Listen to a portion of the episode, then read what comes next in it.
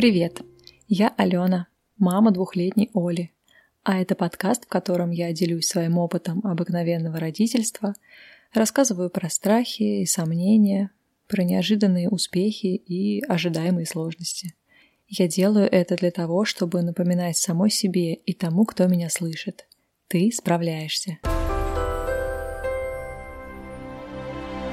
Я не эксперт ни в одном из детских вопросов, да и во взрослых тоже не очень-то много смыслю.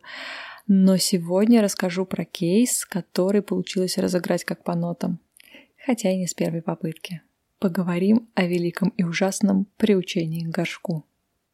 Для начала я должна предупредить, что сегодня в выпуске я буду использовать такие слова, как какать, какашки, писать и сикать, экскременты, содержимое горшка, ну и что-то подобное. Если это и вообще туалетная тема оскорбляет ваши чувства, пожалуйста, выключите подкаст прямо сейчас.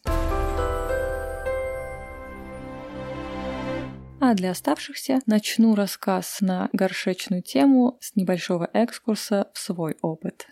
Мои личные воспоминания о горшке сводятся к двум основным эпизодам. Я вообще не помню, какой был горшок у нас дома, зато помню горшки у бабушек. У одной был металлический горшок, который обжигал холодом вообще в любое время года. Он был такой эмалированный, темно-зеленого цвета, с ручкой сбоку. А у другой бабушки был горшок пластиковый с приятно закругленными краями, и он был теплый, у него была чудесная крышка. В общем, это были совсем другие ощущения. Но, конечно, я не помню, как меня приучали к горшку, и даже мама не помнит, как она нас приучала с братом, как будто бы все само собой решилось. Бабушка мужа рассказывала, что она с младенчества высаживала его, и у него вообще не было никаких проблем с туалетными делами. У меня же еще до планирования беременности было много страхов и тревог на тему приучения к горшку. То есть ребенка еще не было, а страхи уже имелись. Это связано с тем, что я слышала от знакомых, видела в дурацких комедиях и слышала в подкастах о том, какие бывают интересные и не всегда приятные ситуации, связанные с этим процессом. Больше всего меня, пожалуй, пугала перспектива того, что мой ребенок будет ходить только в один конкретный горшок, и мне придется таскать его за собой повсюду, иначе с другим горшком в другом месте у него ничего не получится. Еще я переживала, что Оля не сможет долго сидеть на горшке для того, чтобы сделать все свои важные дела. Еще я читала о том, что некоторые детки боятся какать и из-за этого терпят, страдают, и в результате происходит какая-нибудь авария в самом неподходящем месте. Еще я переживала, что не смогу считывать Оли на сигналы для того, чтобы вовремя ее подловить и посадить на горшок. И немного переживала, что все вокруг будет в экскрементах, хотя это, понятно, вопрос решаемый. А еще меня волновал вопрос, куда ходить в туалет на улице, потому что наши детские площадки и дворы, очевидно, не очень-то приспособлены к подобным мероприятиям. А ходить в кусты казалось мне немного странным, ну и неприятным. Оправдались ли мои страхи, узнаем в процессе повествования. Задумываться о приучении к горшку я плотно стала после Олиных полутора лет. Меня не смущали подгузники, я почитала источники, которым доверяю, и там было сказано, что физиологически дети готовы к приучению как раз после полутора лет. Мы купили горшок, решили Олю с ним познакомить, но она ожидаемо с ним просто играла, надевала вкладыш в качестве шляпы себе и мне, а, рисовала внутри белого горшка восковыми карандашами, а, просто сидела на этом стульчике, ну, как на стульчике. Было мило наблюдать, как она там берет какую-нибудь книжку и, сидя на горшке, ее листает. Но использовать горшок по назначению Оля отказывалась. Я как раз в районе полутора лет, там после пары недель знакомства, попробовала ей показать на примере орангутанга из Икеи, а, для чего этот горшок нужен. Я наполнила аспиратор для носа водой и показала, что вот смотри, обезьянка пописала, Ну, Оля посмотрела, посмеялась, забрала аспиратор, попросила налить в него воды и стала пить воду из аспиратора, как из бутылки с соской. Эта игра была с нами на протяжении нескольких месяцев. А вот использовать горшок по назначению Оля так и не начала. Мои попытки усадить ее на горшок заканчивались диким сопротивлением, криками. Она отталкивала меня, брыкалась, э, двигала горшок. В общем, ничего не вышло. И я решила, что пока рановато, оставим все как есть. При этом стали появляться признаки готовности. Они в разных источниках по-разному описываются. Ну вот что было у нас – Оля стала проявлять брезгливость. То есть, если она испачкала чем-то руки или живот, она просила срочно это все вытереть. После того, как сделала свои особенно большие дела подгузник, она подходила в раскоряку, оттягивала резинку, показывала, что там что-то не то, скорее уберите. Сначала это было только после того, как она покакает подгузник, чуть позже стала такая же реакция и на пописы. То есть мокро, неприятно и Оля давала это понять. Затем в течение нескольких ночей Оля оставалась сухой, то есть утром я меняла подгузник и обнаруживала, что вообще-то там ничего нет. Я решила попробовать укладывать ее спать вообще без подгузника. Мы стелили многоразовую впитывающую простыню для успокоения души и сохранения в целости матраса. Но каких-то провалов на этом поприще у нас было совсем немного. Ну, может быть, раз три она мочила простыню у меня и одеяло. И это было четко связано с тем, что она слишком много попила воды непосредственно перед сном сном.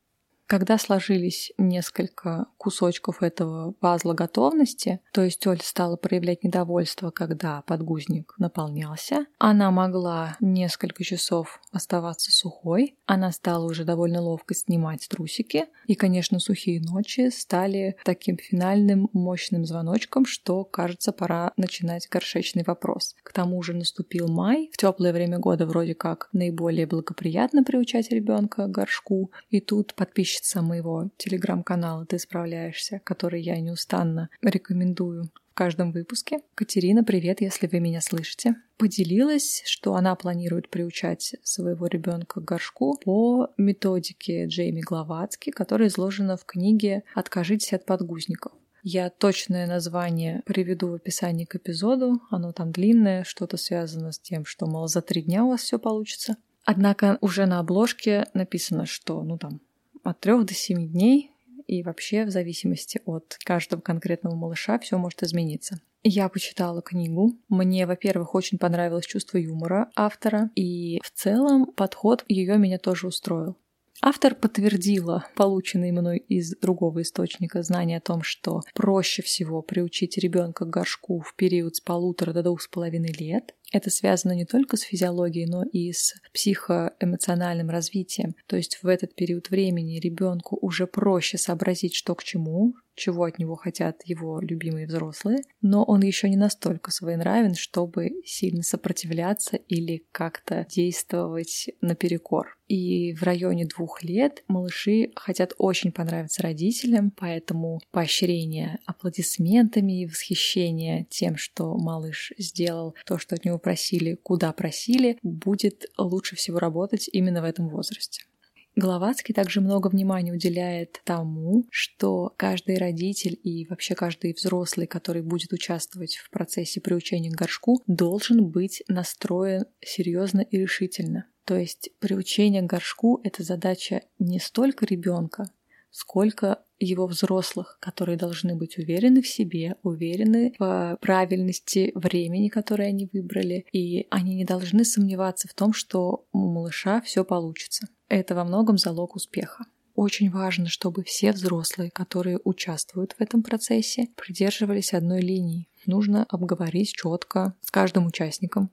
В нашем случае это был еще папа, о том, что мы напоминаем через определенный промежуток времени, не спрашиваем, хочет ли человек пописать, хвалим за успехи, игнорируем неудачи и монотонно повторяем, что сюда не писаем, а сюда писаем. Отдельно мы обговаривали, что держим себя в руках, ведем себя максимально спокойно и не бесимся, если что-то жидкое или пастообразное и неприятно пахнущее оказалось на полу, на диване или на нас самих. Это нормально, это можно пережить и отмыть, а вот каким-нибудь резким замечанием откатиться в процессе приучения легко.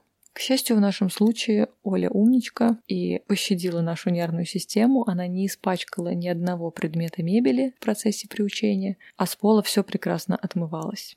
Еще важно отношение к туалетной теме в семье. Автор считает, что если в семье все стараются избегать разговоров о том, что происходит за дверью туалета. Не принято хихикать над тем, что кто-то издал какой-то неприличный звук. И вообще такая атмосфера из разряда, что там девочки не какают, все поджимают губки, если кто-то об этом заговорил в их присутствии то вот в такой семье малышу будет очень сложно приучиться горшку. Он будет чувствовать, как это неприятно а, его родителям, но при этом они будут пытаться добиться от него сделать то, что им кажется неприятным. В общем, ребенок запутается, и процесс может затянуться.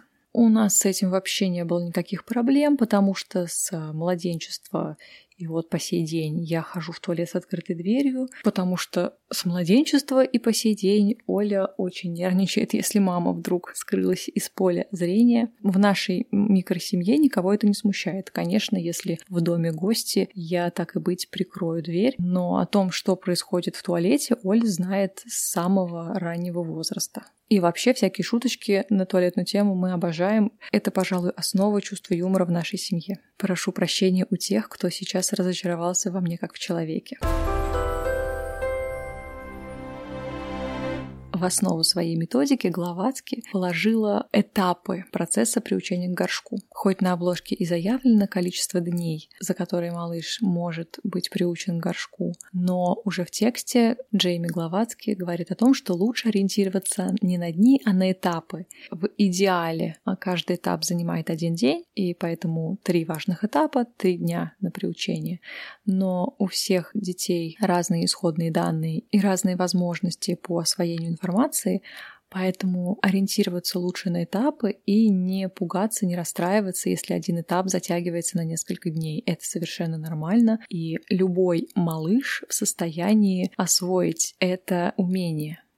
Мне очень понравилась ее мысль о том, что а, если ваш ребенок может добиться того, чего он хочет, каким-то из способов, и истерики с валянием по полу и размазыванием соплей по лицу как раз относятся к этой способности, то такой ребенок точно в состоянии освоить горшок. В одной из первых глав Джейми Гловацкий называет семь этапов приучения к горшку, но основных этапов, после которых мы можем сказать, что ребенок приучен к горшку, три, а следующие это уже такие задачи со звездочкой, а последний так вообще, по-моему, ради красного словца приведен, но он очень забавный, и я его сейчас зачитаю. Ребенок идет в институт, возможно, вам по-прежнему иногда нужно будет напоминать ему пописать.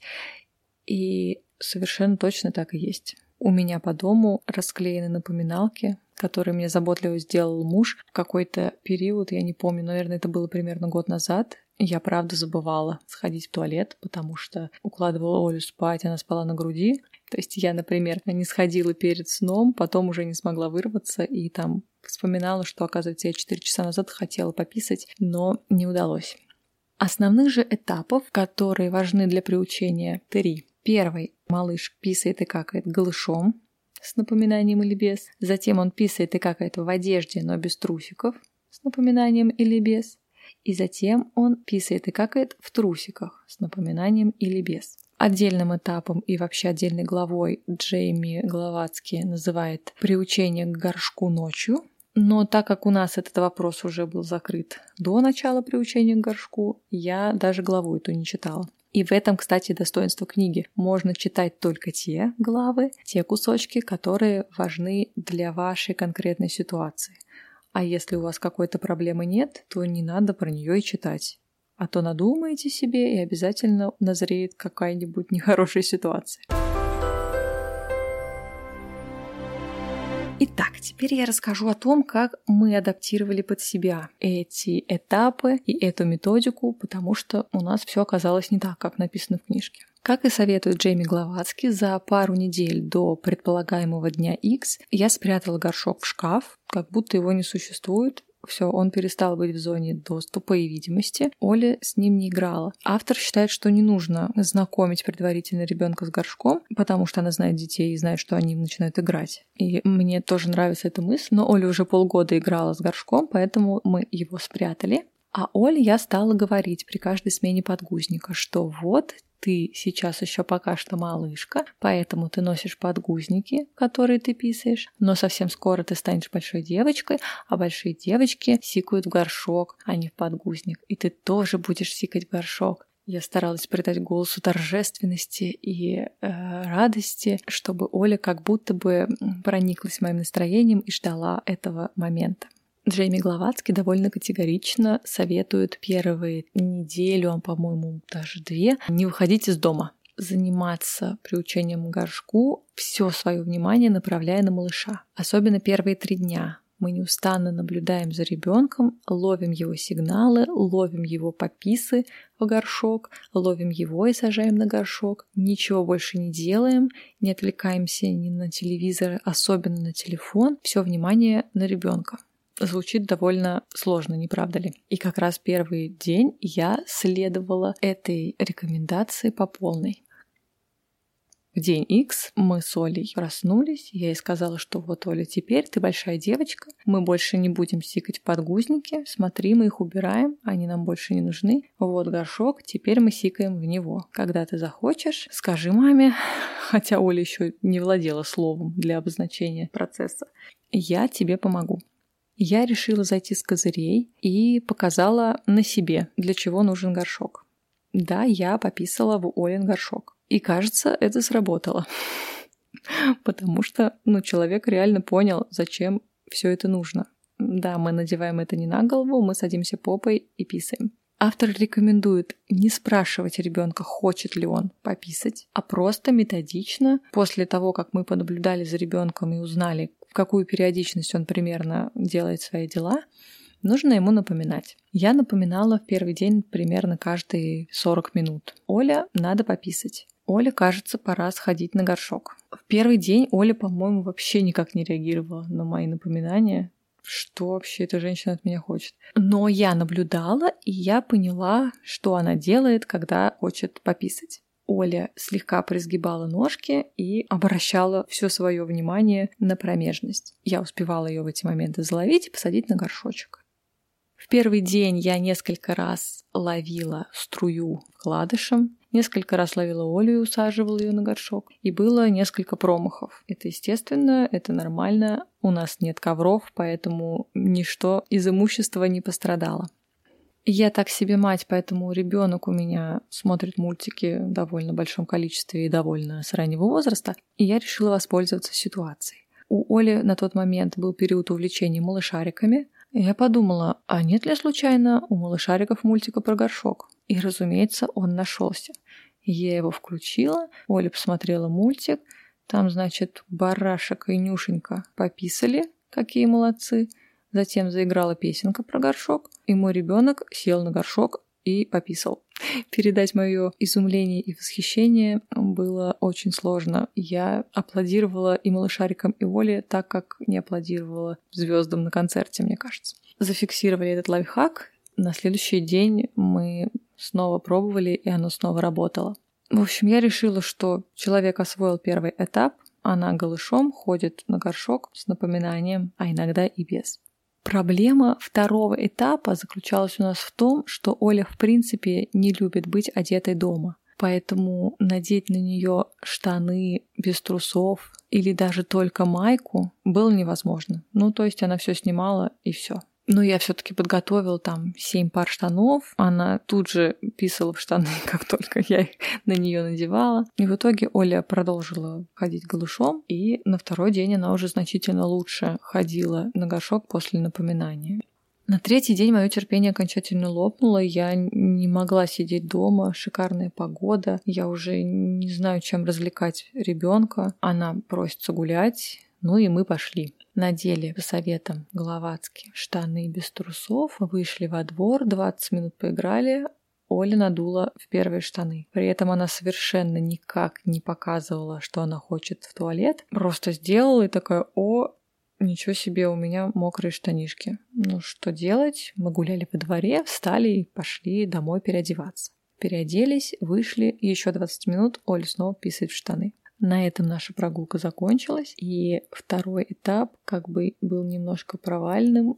На четвертый день была суббота, а по субботам мы обычно втроем ездим куда-нибудь гулять. Не хотелось сделать исключение. В общем, мы решили рискнуть. У меня были заказаны с Алиэкспресса хлопковые трусы, у которых в промежности несколько слоев марли. И я сказала Оле, Оля, это трусы, а не подгузники. В трусы мы не сикаем. Мы надеваем трусики, надеваем штанишки, идем гулять. Если ты захочешь посикать, скажи маме, мы сходим на горшок. Я взяла с собой пакет вкладыш из горшка, привязала его к рюкзаку и ходила с этой красотой в течение пары часов прогулки по парку. Также я каждые 40 минут примерно предлагала Оле пописать. Она неизменно мотала головой и говорила «не-не». Потом мы пришли к машине. Я снова напомнила Оле, что надо пописать. Мы открыли багажник, поставили туда этот вкладыш, посадили Олю. Она села, но так и не сделала свои дела. Поэтому мы посадили ее снова в кресло, на которое предварительно была постелена простынка, и поехали дальше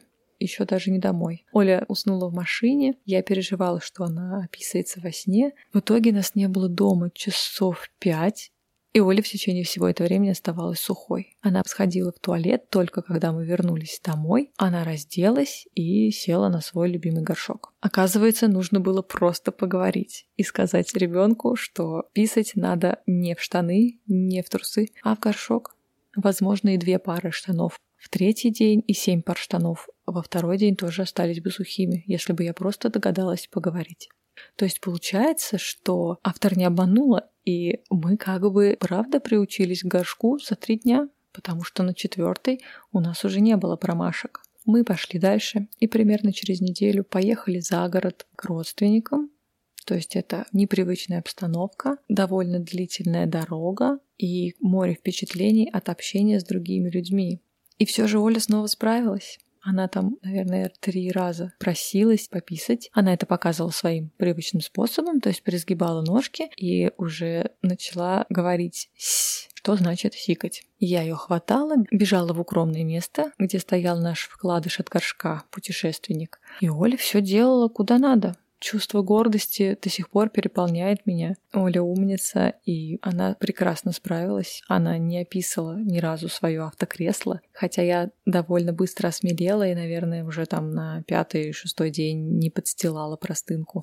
На самом деле не потому, что была смелой, а потому что э, забывала. Но затем я стала просто доверять ей. И я очень переживала по поводу прогулки без подгузников. Я даже думала о том, что, может быть, на прогулку я все-таки пока буду и надевать подгузник, потому что а куда мы там пойдем? Под кусты я не хочу. Но снова спасибо Катерине, моей подписчице, которая озвучила классную мысль нужно доверять своему ребенку. Ведь если мы сначала сказали, что ты большой и теперь ты писаешь в горшок, а потом надеваем на него подгузник на прогулку, то мы как будто бы ставим под сомнение его способность сделать то, что мы хотим от него. Ребенок может запутаться. В общем, я решила, что все, от подгузников мы действительно отказались. Пожалуй, сейчас пришло время сказать, какие страхи у меня не оправдались на этих этапах приучения. Я переживала, например, что не считаю сигналы, но Оля довольно четко давала понять, что ей нужно в туалет. А потом спустя пару дней и вовсе стала говорить «мама, сь!» или тужилась, что означало, что Оле нужно покакать. С дефикацией тоже я очень волновалась, как мы справимся, но Оля покакала в первый же день, Тогда я поймала какашки вкладышем от горшка, а затем Оля так же, как и с мочеиспусканием, просто садилась и какала. Она с самого начала могла сидеть столько, сколько ей нужно, чтобы все завершить. Иногда даже все сидит, сидит, я ее спрашиваю, Оль, ты покакала? Она мотает головой, нет. Ну, то есть пока она не закончит дело, она спокойно сидит, и ее ничего не смущает, ей не нужно никуда бежать. Еще одно переживание связано с тем, а, как же ходить в туалет на улице. Я решила этот вопрос случайно. Мы поехали с Олей в торговый центр, пришли уже на парковку, и Оля сказала, что она хочет сикать. И несмотря на то, что у нас был наш дорожный горшок, Но я так растерялась, что забыла о том, что он со мной. Зато я вспомнила, что с собой у меня ведерко для песочницы. Ну и я схватила ведерко, схватила Олю, посадила ее на это ведерко на парковке рядом с машиной. Она пописала, и все, мы довольные, обе поехали домой. Ведерко я замотала в пакет и вылила под родным дворовым кустом по возвращении к дому. С тех пор это ведерко мы берем с собой на прогулки. А в одном из э, родительских блогов я увидела такой лайфхак. Кто-то кладет просто подгузник на землю и делает дела на него потом. Соответственно, сворачивает и выбрасывает. У меня оставался запас подгузников на липучках, которые Оля отказалась носить на определенном жизненном этапе. Так вот, я брала с собой эти подгузники, но клала их не на землю, а вкладывала в ведерко. Оля садилась на ведерко, как на горшочек, делала свои дела, Затем я все это сворачивала и выбрасывала. На самом деле не очень экологично, но очень удобно. Особенно если туалетные дела происходят в машине, и чтобы ничего не плескалось и не воняло, очень здорово все это свернуть и убрать, чтобы выбросить там, где это можно выбросить. Но есть и обратная сторона медали. Теперь, если Оля видит это ведерко, ну, допустим, на тумбочке у входа, когда я его помыла и поставила, чтобы не забыть взять с собой, она может предпочесть горшку это ведерко и писать в него. И так в районе года и восьми месяцев Оля играючи приучилась к горшку.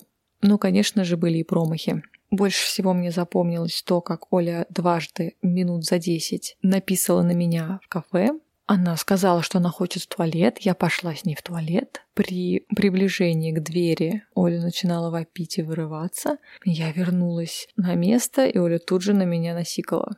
У меня была с собой сменная одежда. Мы переоделись. Оля снова сказала, что она хочет в туалет. Мы снова пошли в туалет, и Оля снова отказалась и снова написала на меня. Видимо, в туалете кафе, как и в общественном туалете в парке, куда мы тоже пытались сходить, что-то как-то неприятно шумело, пугающе, и Оля из-за этого отказывалась делать там свои дела, но это прошло. Сейчас мы спокойно ходим в те же туалеты, и обычно я достаю то самое ведерко, и мы снова используем его в качестве горшочка, но иногда Оля соглашается и пописать в унитаз, когда я держу ее, высаживаю. Еще пару раз случались аварии, когда Оля заигрывалась. То есть от эмоций после общения, например, с любимым дядей, она забывалась, что ей надо пописать, и мочила штаны прямо в процессе игры. А еще как-то раз она купалась в сухом фонтане и тоже не успела сообщить, что ей нужно пописать. Но под плеск воды, как известно, и взрослым сдерживаться бывает сложно. И вот как раз в этом заключается, пожалуй, главная сложность после того, как ребенок уже приучен к горшку. Мне сложно постоянно держать в голове, что вообще-то напоминать о том, что нужно и важно сходить в туалет, мне придется еще довольно длительное время. 5, 10, 15 лет.